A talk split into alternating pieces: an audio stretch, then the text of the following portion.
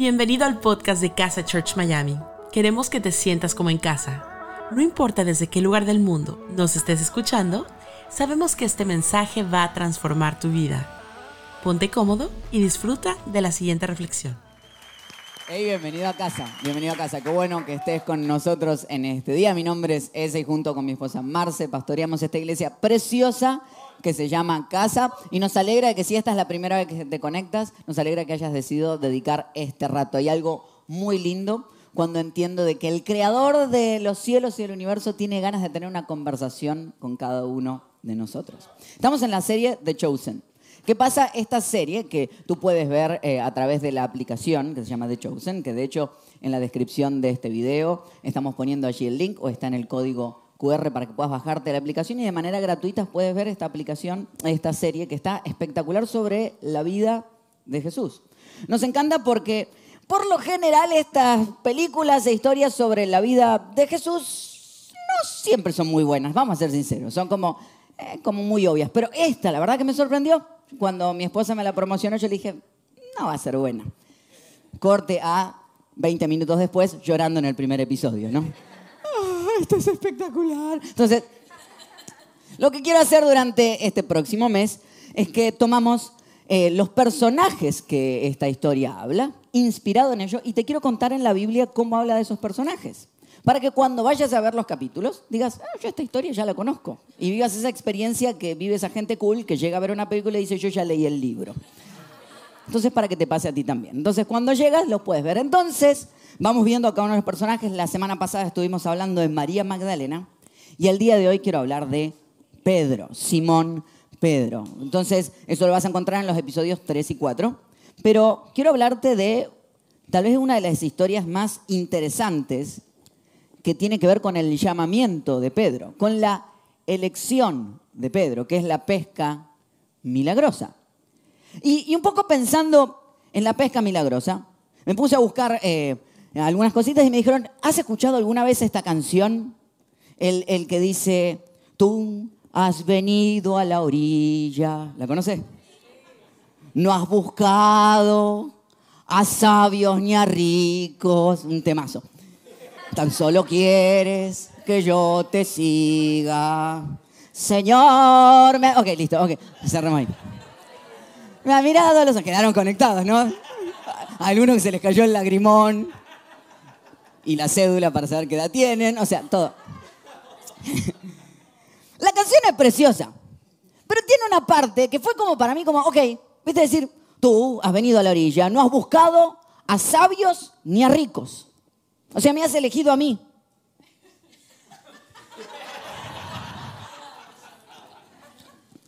Yo sé, venías cantando la canción a pecho tendido, decir, sí, pero frena por un momento.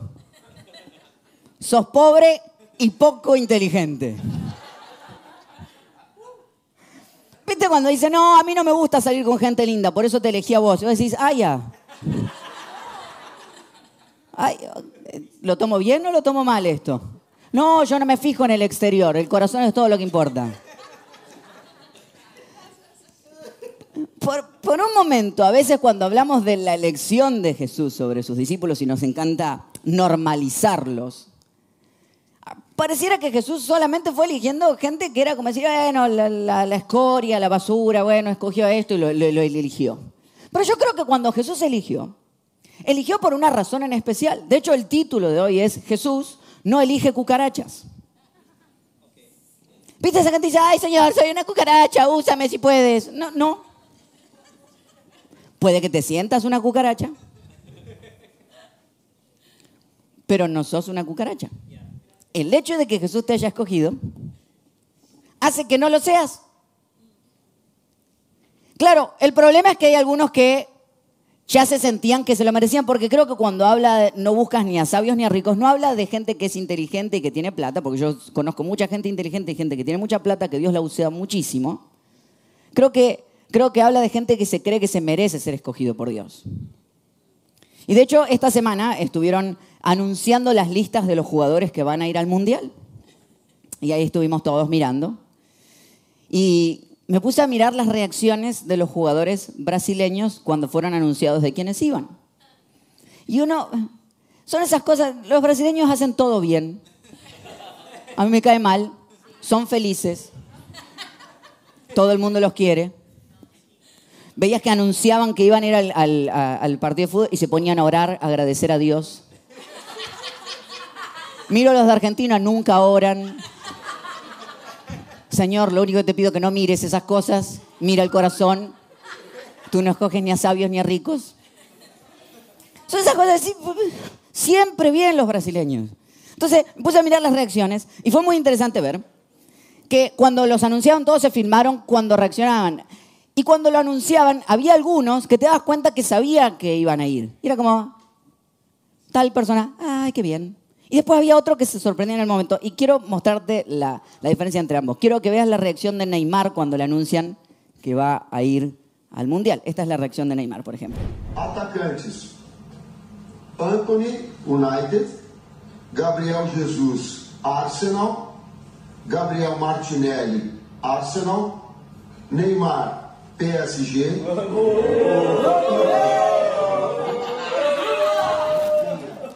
Lo recibió como dijeron, trajeron una pizza a la mesa. Neymar al mundial, eh, era obvio. Ahora, fíjate la reacción de Alex Teles. ¿Qué es esta reacción? Alexandre Juventus, Alex Telles.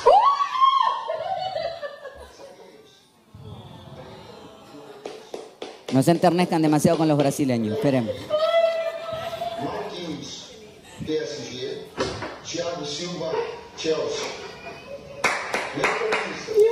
Y a, y a veces yo creo que tiene que ver un poco con eso, ¿no? Tiene que ver con que la elección, el hecho de que vayan al Mundial hace que todos son muy buenos. Fueron escogidos de todo un gran país que juega muy bien el fútbol, solamente esos 26 van a ir. O sea, ya si estás en la lista sos bueno, no sos cucaracha. Pero la reacción es distinta. Hay algunos que creen que merecen estar y hay otros que les sorprende estar. Y yo creo que un poco habla de esto. Pero quisiera, en los próximos minutos que nos quedan, hablar de Pedro y en vez de hablar cosas, que decir cosas malas que tenía y aún así Jesús lo escogió, que tenía muchas, y Pedro es uno de los personajes que más le pegamos en la Biblia, es como que creo que cuando lleguemos al cielo los pastores vamos a tener que pedirle mucho perdón a Pedro. Eh, si bien es uno de los personajes que más le pegamos, creo que Jesús lo escogió porque tenía cosas muy buenas. Y tal vez algunos de los detalles que él tenía aplican a ti también.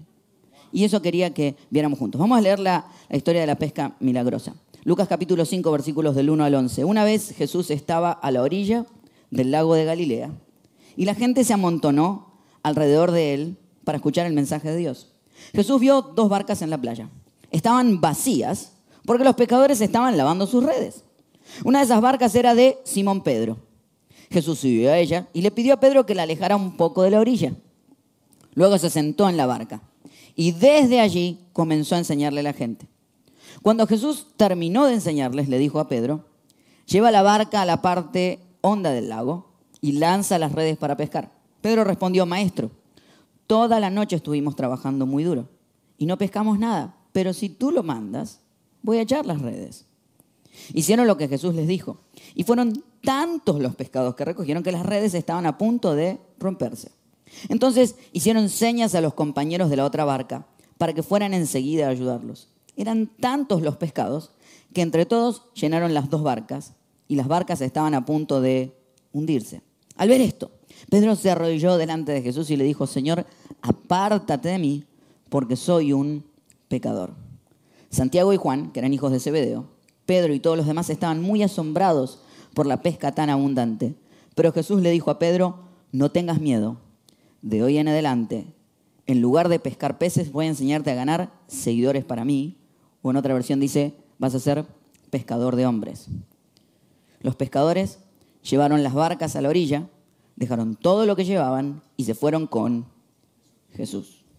La historia es una de esas que, que son lindas de contar, porque son esos encuentros sorprendentes.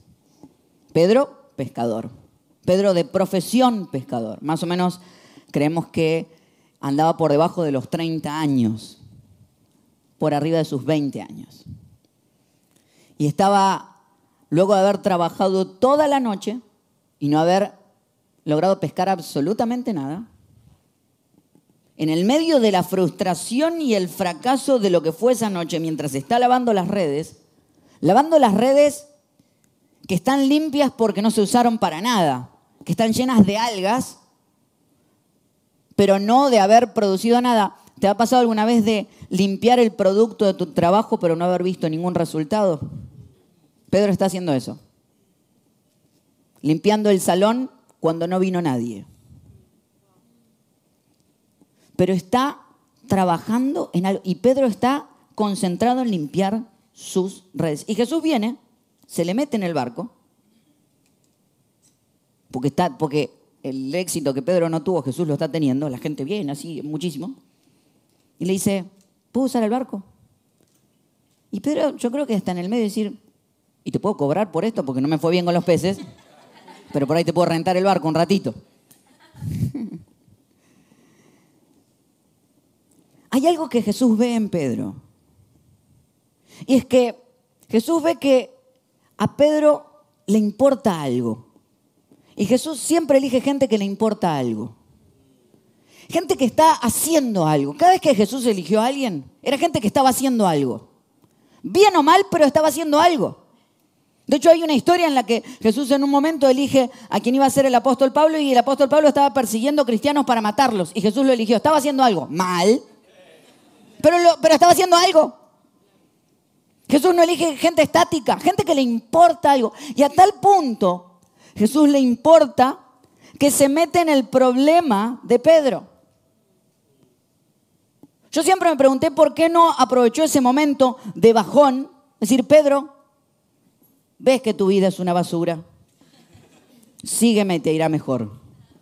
No se aprovechó de su mal momento. Jesús lo llama después de tener éxito. Le dice, ahora que tuviste éxito, quiero mostrarte lo que puedo hacer con tu vida después de este éxito. Porque no es una manipulación de cuando estás abajo, cuando te está yendo mal, que a mí no me gusta cuando alguien la está pasando mal, está pasando horrendo, y aprovechás ese momento y decir, lo que necesitas es a Jesús. Así que como aprovechar. No, pero lo que necesitas es comida, lo que necesitas es un abrazo, lo que necesitas es a alguien. Jesús nunca utilizó la necesidad de la gente para presentarse. Primero atacó la necesidad, le importó lo que a la persona le importaba. Si a ti te importa que no pescaste toda la noche y te veo concentrado y apasionado en eso, me quiero meter ahí. Me quiero meter en lo que te apasiona a ti, a tal punto que primero se mete a hablar de eso. Estábamos con mi esposa eh, de vacaciones y era, un lugar donde eh, eh, estábamos de crucero y en el crucero hay mucha gente y en general nosotros somos como que siempre estamos rodeados de gente y cuando nos vamos de vacaciones es como que nos, nos aislamos, como que no queremos hablar. Siempre igual pasa que alguien nos pregunta de qué trabajamos y cuando Marce dice yo soy terapeuta familiar, siempre está la persona que aprovecha para tener terapia gratis en ese momento. Es genial. Pero entonces estamos, y había un lugar donde terminábamos siempre aglutinados con gente que eran los elevadores. Entonces nos metimos en un elevador y yo tengo un tema con los elevadores, que yo soy exageradamente curioso. Yo no soy esa persona que entra en el elevador, obviamente entro en el elevador, busco la esquina contraria, no me gusta quedar en el medio, qué horrendo quedar en el medio del elevador. Me voy hacia una esquina, pero levanto la mirada y no me doy cuenta, pero me empiezo a meter en la conversación de las demás personas. Toda la vida me pasó eso. Que mi esposa mira diciendo, hace mucho que los estás mirando. Y yo estoy así como... Y Marce me habla y dice, shh, para que le está por contestar. A mí me agarra la curiosidad, me agarra la curiosidad. Y en un momento subimos y había un nenito, un bebé que estaba llorando mucho. Y estaba su papá y su mamá. Y el papá, en una idea muy pedagógica, para callar el llanto del niño, lo mira al niño y le dice, deja de llorar, ¿qué va a decir toda esta gente que te está mirando? Mira, no soy papá, pero en todos mis años de vida nunca he visto que eso funcionara una sola vez. Alguien que la está pasando mal, humillarlo más todavía. Todo el mundo te está mirando. Obviamente yo lo estaba mirando, como decir, uy. ¿Qué iba a decir el Señor? No, yo estoy bien, Señor, no se preocupe por mí. Siempre me pasa. La mamá, sin responderle al padre, pero tomando una idea mucho más pedagógica, lo abraza y le dice, yo estoy aquí. Cuéntame qué te pasa. Y me sorprendió. Digo, la diferencia entre despegarse de la crisis de alguien y decir, mira, todo este mundo te está mirando y hasta que no pares de llorar no nos relacionamos, a alguien que abraza y dice, yo estoy aquí. Mi presencia está contigo. Cuéntame qué te pasa. Jesús no agarra a Pedro y se despega de Pedro le dice, ah, te fue mal pescando, llorá delante de todos ellos, ¿qué va a decir esta gente? Se mete dentro de la barca de Pedro porque si a Pedro le interesa, a Jesús le interesa. ¿No te parece loco? Que el Hijo del Creador del cielo y de la tierra, que tiene una misión súper, súper importante, salvar a toda la tierra, se toma el tiempo de ayudar a un pescador para llenar una pescadería. Porque a Jesús sí le importa. Esos detallitos de decir, ¿se meterá en este tema? Sí. Porque Jesús elige gente que le importa algo. Y si a ti te importa, a él le importa. Me encanta esa habilidad de no relativizar lo que estás viviendo. Cuando era adolescente siempre tenía una gran relación con quien era mi pastor de jóvenes. Y recuerdo que teníamos semana tras semana una reunión para planificar las reuniones de jóvenes. Y éramos varios, y yo en esa reunión siempre contaba y pedía oración porque al otro día tenía un examen de lenguaje. Todos los benditos martes yo pedía oración y los miércoles tenía mi examen de lenguaje. El examen era siempre difícil, pero a la vez me gustaba estar en esa reunión, entonces yo iba a la reunión, no estudiaba, pero pedía oración. No, mentira. Después de la reunión me ponía a estudiar, pero igual la oración ayuda. Y recuerdo cuando terminé ese, ese, examen, el, el último, el examen final, vine y entro en la oficina de mi pastor, que para mí él estaba siempre ocupado, que era un hombre para mí muy grande. Ahora pienso, tiene más o menos la misma edad que yo tenía ahora, tengo ahora hoy. O sea, es un hombre muy joven. O sea, esas cosas que uno va dándose en cuenta. Para mí era un hombre muy ocupado, que tenía cosas muy importantes que hacer y que mi examen era una tontería. Pero recuerdo hasta el día de hoy entrar a su oficina, darle mi examen y decirle, terminé la clase. Agarró el examen de mi mano, me lo arrebató así, lo tiró al piso y empezó a saltar arriba del examen. Digo, sí, sí. Hasta el día de hoy me acuerdo. Yo digo, ¿cómo puede ser que a este hombre le importe mi examen de esta manera? Tiene problemas mucho más grandes, pero a él le importa lo que a mí me importa. Eso cambió mi corazón para siempre. Porque hay veces que lo que los adolescentes necesitan simplemente es que alguien le diga, a mí me importa lo que te está pasando. Jesús busca gente apasionada, que le importan las cosas. Si te importa algo, a mí me encanta conversar con gente apasionada, por lo que sea. Me encanta la gente que es apasionada por la cocina, la gente que es apasionada por los animales, la gente, hasta los vegetarianos me importan. La gente cree que yo tengo un problema real con los vegetarianos, no lo tengo. Eh, o sea, no hay nada más lindo que cuando encuentras a alguien llenarlo a preguntas y ser curioso de la pasión que tienen. ¿Qué es lo que te importa? Porque a Jesús también le importa. ¿Qué es lo que estás viviendo? Porque Jesús se mete en esa misma crisis y le ayuda a solucionarla. No le dice, hay cosas más importantes que hacer, deja esa tontería.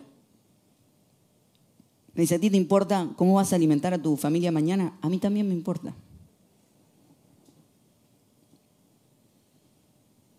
Jesús elige gente que le importa algo.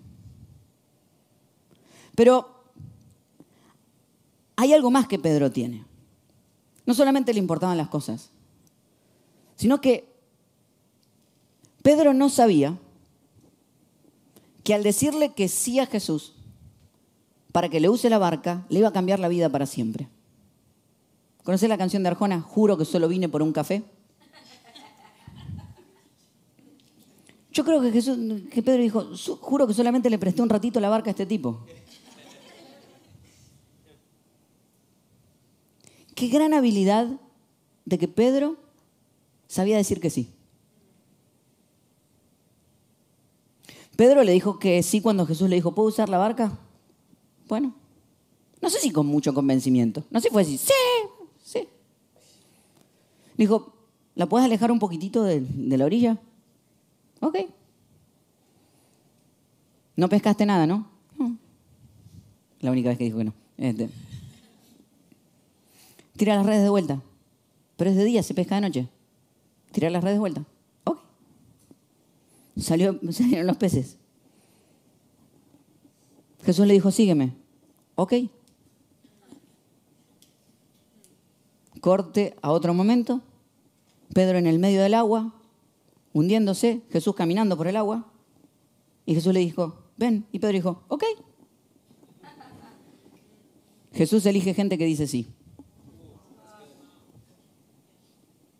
Jesús elige gente que corre el riesgo de decir que sí.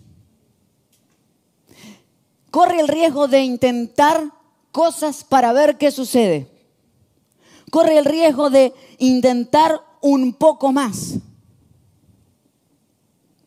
Quiero jugar un juego con ustedes. Y voy a necesitar la ayuda de los que están aquí en el estudio. ¿Me van a ayudar un poquitito? Sí. Perfecto. Ok, yo les voy a hacer preguntas y a todo lo que diga me tienen que decir que sí, ¿ok? Confíenme, confíenme, tranquilo, tranquilo. Tranquilo, soy argentino, pero tranquilos. ¿Estamos listos? Necesito que me ayuden un poquito más. ¿Estamos listos? ¿Quieren que les cuente una historia? En la historia hay un castillo y hay una princesa que es raptada por un monstruo y es rescatada por un príncipe.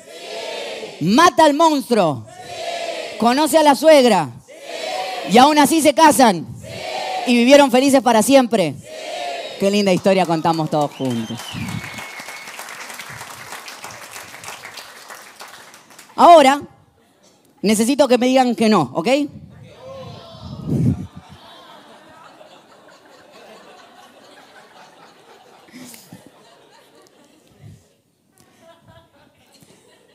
¿Quieren que les cuente una historia? Ok. ¿Te diste cuenta? Una serie de sís ha de llevarte a un lugar. Un solo no ha de evitarte la posibilidad de conocer una historia que podías llegar a vivir.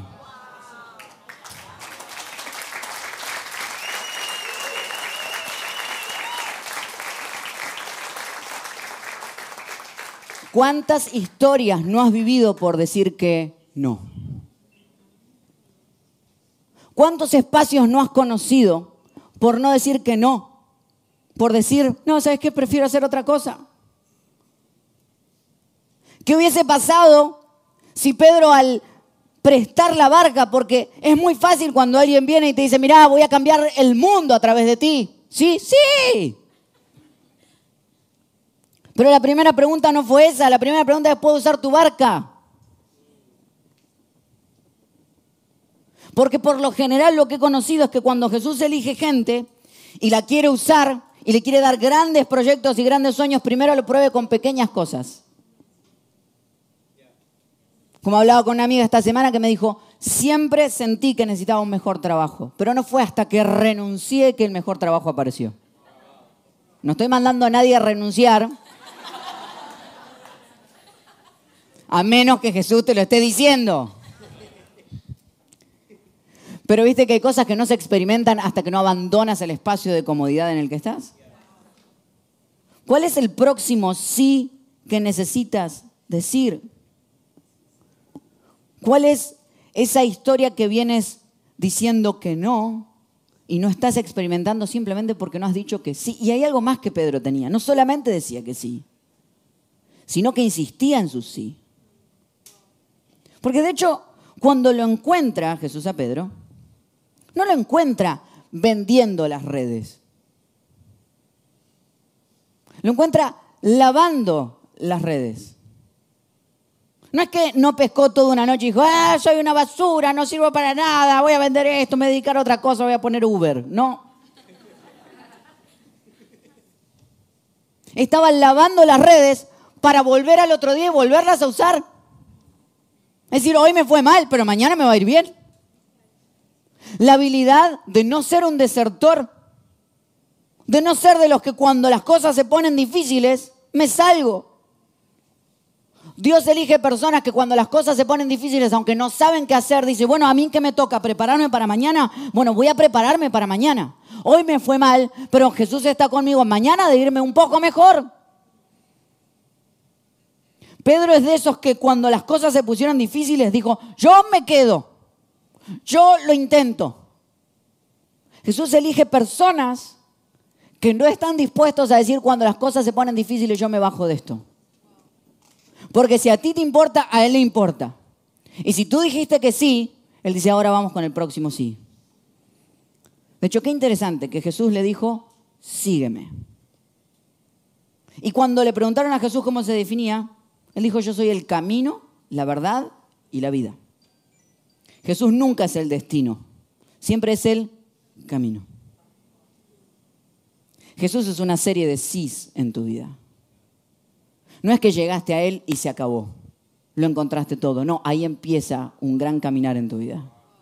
Por eso le dice, sígueme, porque todavía hay muchísimas cosas por vivir.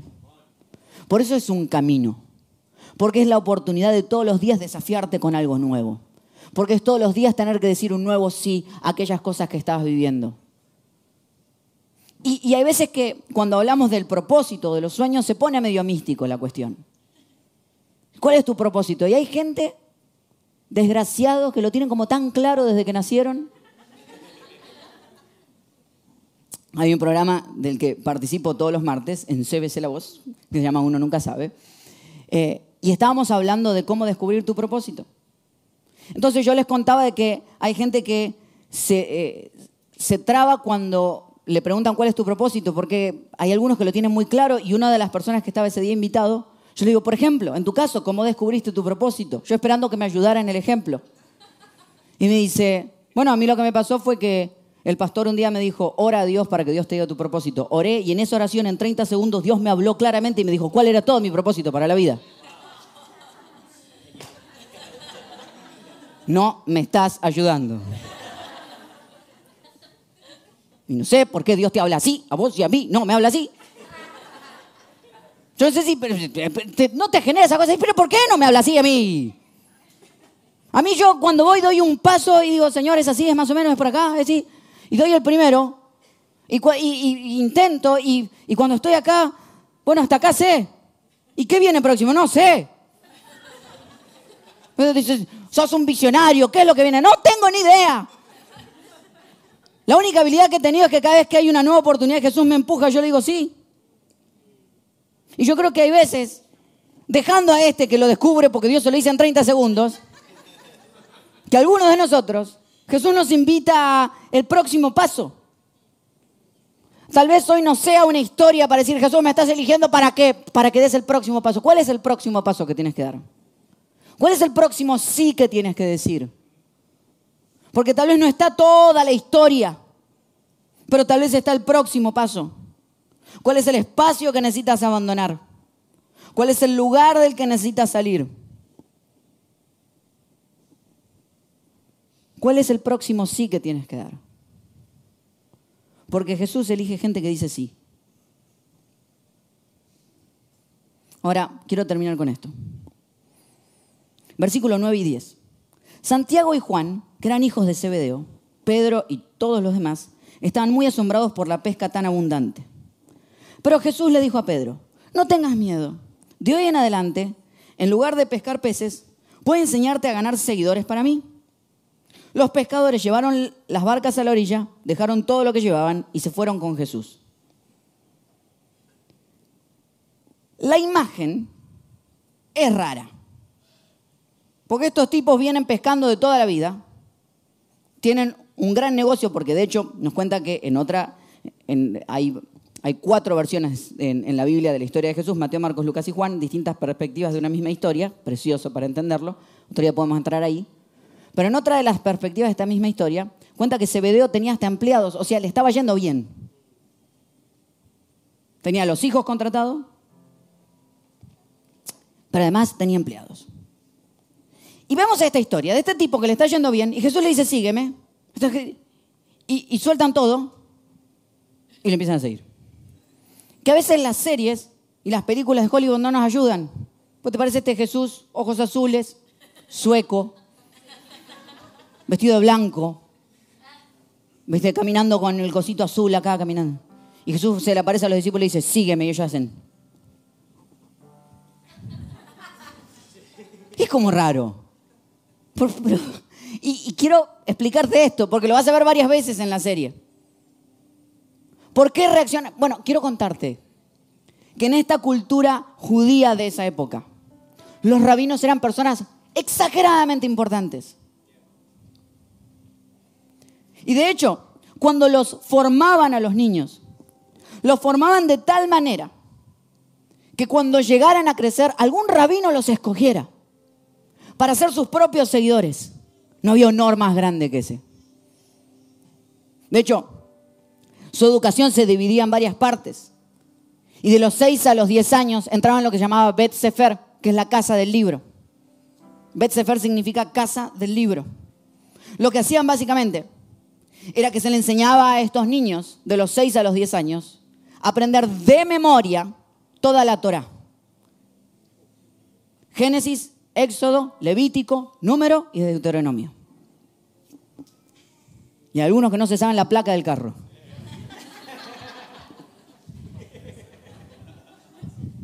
Algunos que la están pensando en este momento. De memoria, a los 10 años. Obviamente, eso ya era un gran filtro. Si no llegaban a saberlo, le decían, muy bien, sos muy lindo, ve a trabajar con tus papás. Aquellos que eran elegidos como pasaron este, este punto, pasan a Bet Talmud, que es la casa del aprendizaje. Bet Talmud es básicamente de los 10 a los 14 años. Se les formaba en el estudio no solamente de la Torá, sino de todo el Antiguo Testamento, desde Génesis hasta Malaquías, de memoria.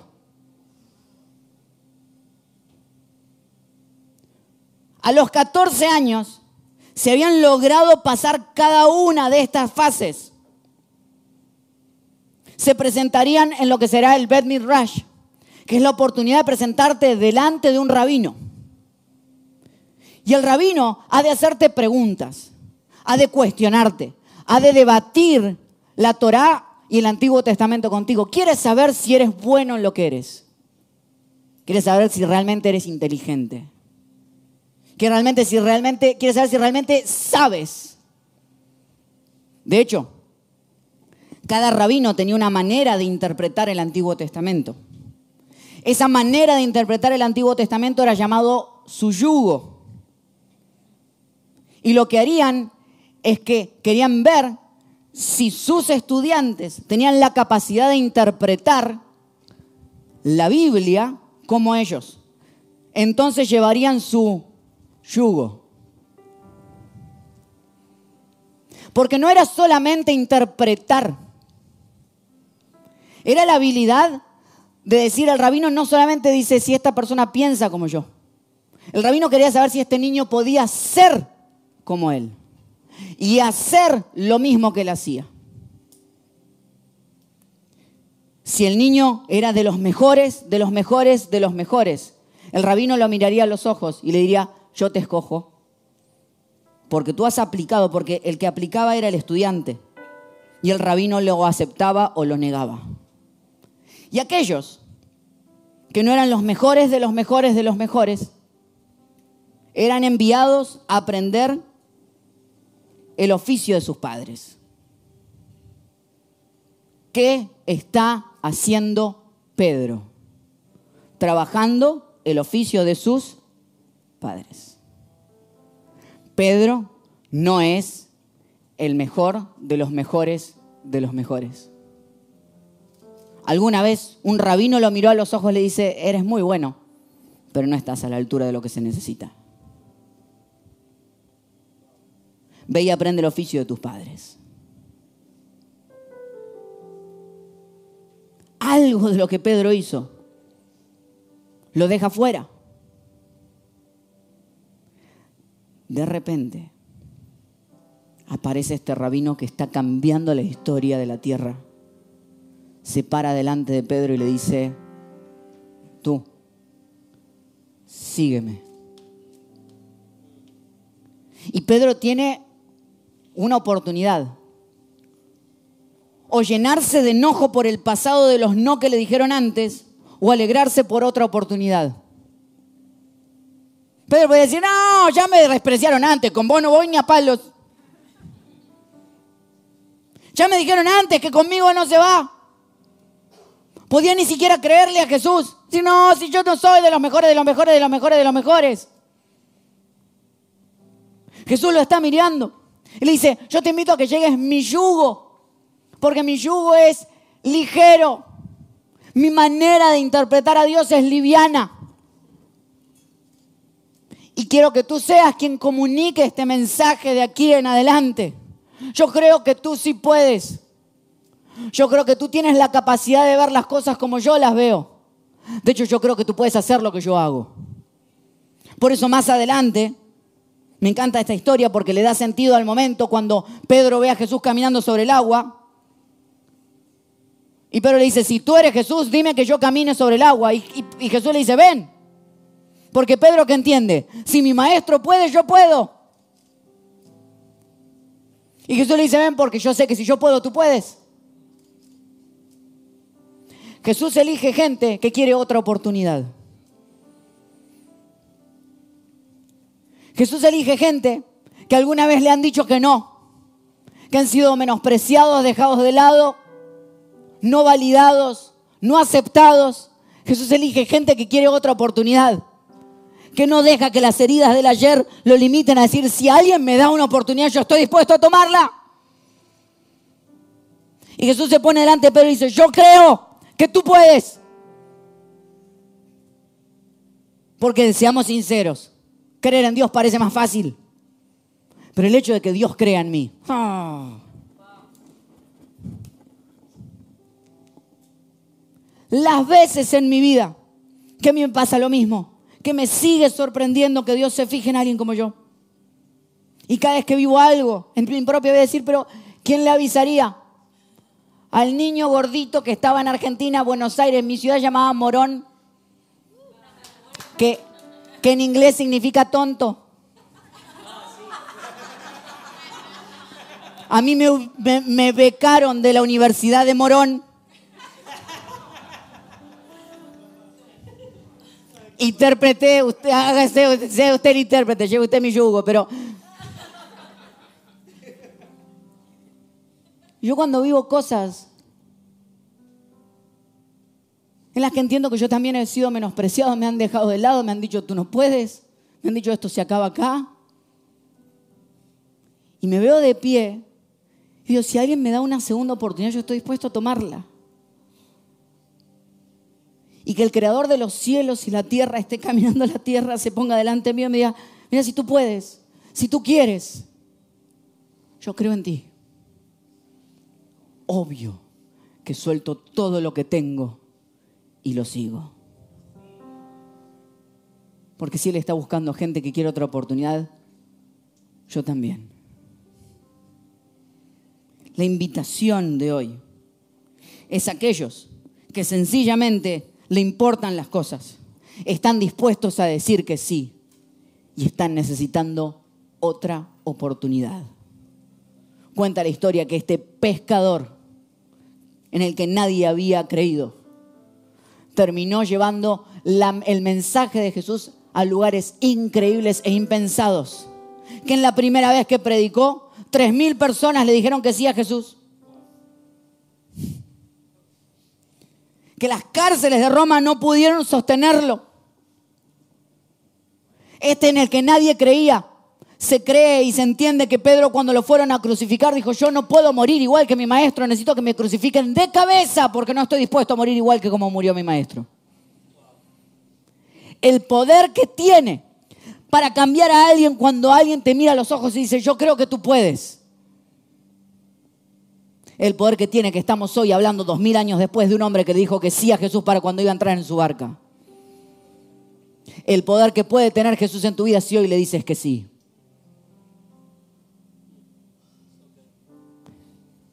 Qué lindo que Jesús busca gente que necesita otra oportunidad.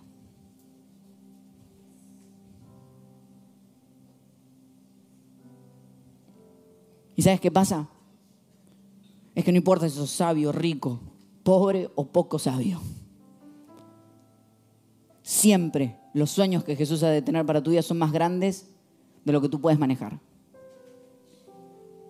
¿Viste cuando te dicen, Jesús no ha, Dios no ha de darte algo que, eh, una tentación que sea más fuerte que la que puedas manejar? Eso no dice la Biblia. La Biblia dice que Jesús no, Dios no ha de darte, no, Dios no ha de darte, a veces decimos que Dios no ha de darte una prueba que, que tú no puedas manejar. Eso no dice la Biblia. Lo que dice es que no te va a dar una, va a dejar que seas parte de una tentación que no puedas manejar. Pero yo creo que siempre Dios nos da pruebas que no podemos manejar porque en ese proceso nos damos cuenta que lo necesitamos a Él para cumplir las cosas que necesitamos cumplir. Siempre el proyecto que Jesús tenga para tu vida va a ser más grande que lo que tú puedas hacer. Y aunque seas muy sabio y muy rico, cuando mires lo que Él te da, tú dices, no soy ni tan sabio ni tan rico.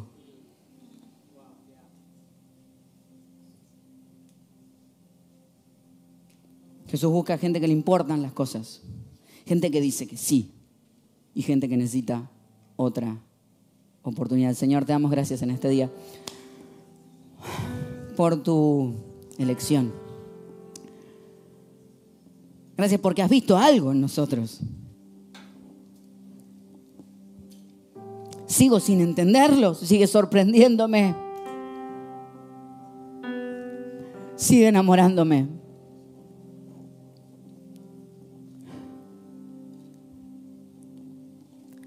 Gracias Señor porque en este día lo que hay en este espacio es un grupo de gente que lo que está diciendo es, sí. No sé qué es todo lo que sueñes para mi vida, pero sí. Mi Dios, oro por aquellos que están pasando una crisis en este momento. Y lo que creyeron es que tenían que solucionarla antes de acercarse a ti. Y tú dices, no, no, no, no. Yo quiero ser parte de tu crisis. Parte de lo que te apasiona. Gracias, Señor, porque hay gente que le apasionan cosas que quieren hacer de este mundo un mejor lugar. Y a ti te importa igual que como nos importa a nosotros. Mi Dios oro también por aquellos que hoy necesitan decir que sí a algo. Que durante mucho tiempo se han alejado de la experiencia que necesitaban vivir. Es que no tiene sentido decirte que sí a veces. Pero hoy te decimos que sí. Y por aquellos que los no del ayer creyeron que los descalificaban para siempre.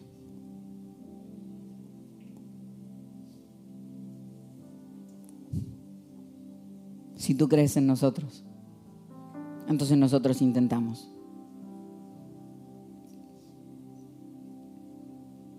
Gracias, Señor. Yo bendigo a aquellos que hoy se están sintiendo un poquito más elegidos. En el nombre de Jesús. Amén. Y tal vez hoy estás por primera vez con nosotros y el sí próximo que tienes que dar es a Jesús. Es sí a una relación con Él.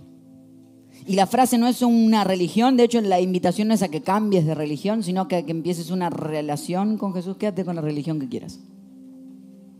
Pero sí que el primer sí sea, bueno, quiero tener una relación contigo, entra en mi barco entra en mi vida. Y si hoy quisieras hacer esto, cuando yo diga tres, vas a escribir en los comentarios, Jesús, te necesito. Y si estás en el estudio, lo vas a decir con nosotros en voz alta cuando yo diga tres. A la una, a las dos, a las tres, Jesús, te necesito. Y si esa fue tu decisión de corazón, quisiera guiarte junto con todos nosotros en una conversación con Jesús. Así que si te sientes cómodo, quisiera pedirte que pudieras cerrar tus ojos y repitas después de mí y digas, Señor Jesús, este día te digo sí. Te abro mi corazón. En tu nombre. Amén y amén. Le damos un fuerte aplauso a las personas que tomaron esta decisión en el día de hoy. Gracias por habernos acompañado en esta enseñanza de Casa Church Miami. Esperamos que haya sido de mucha ayuda. Te invitamos a que lo compartas en tus redes sociales y que nos dejes tus comentarios. Para más información de nuestras actividades o para conocer más de nuestra iglesia, puedes ingresar en casachurch.miami y seguirnos en nuestras redes sociales. Antes de despedirnos queremos declarar bendición sobre tu vida. Que el Señor te bendiga y te guarde, que haga resplandecer su rostro sobre ti, que tenga de ti y de nosotros misericordia y que ponga en tu vida paz.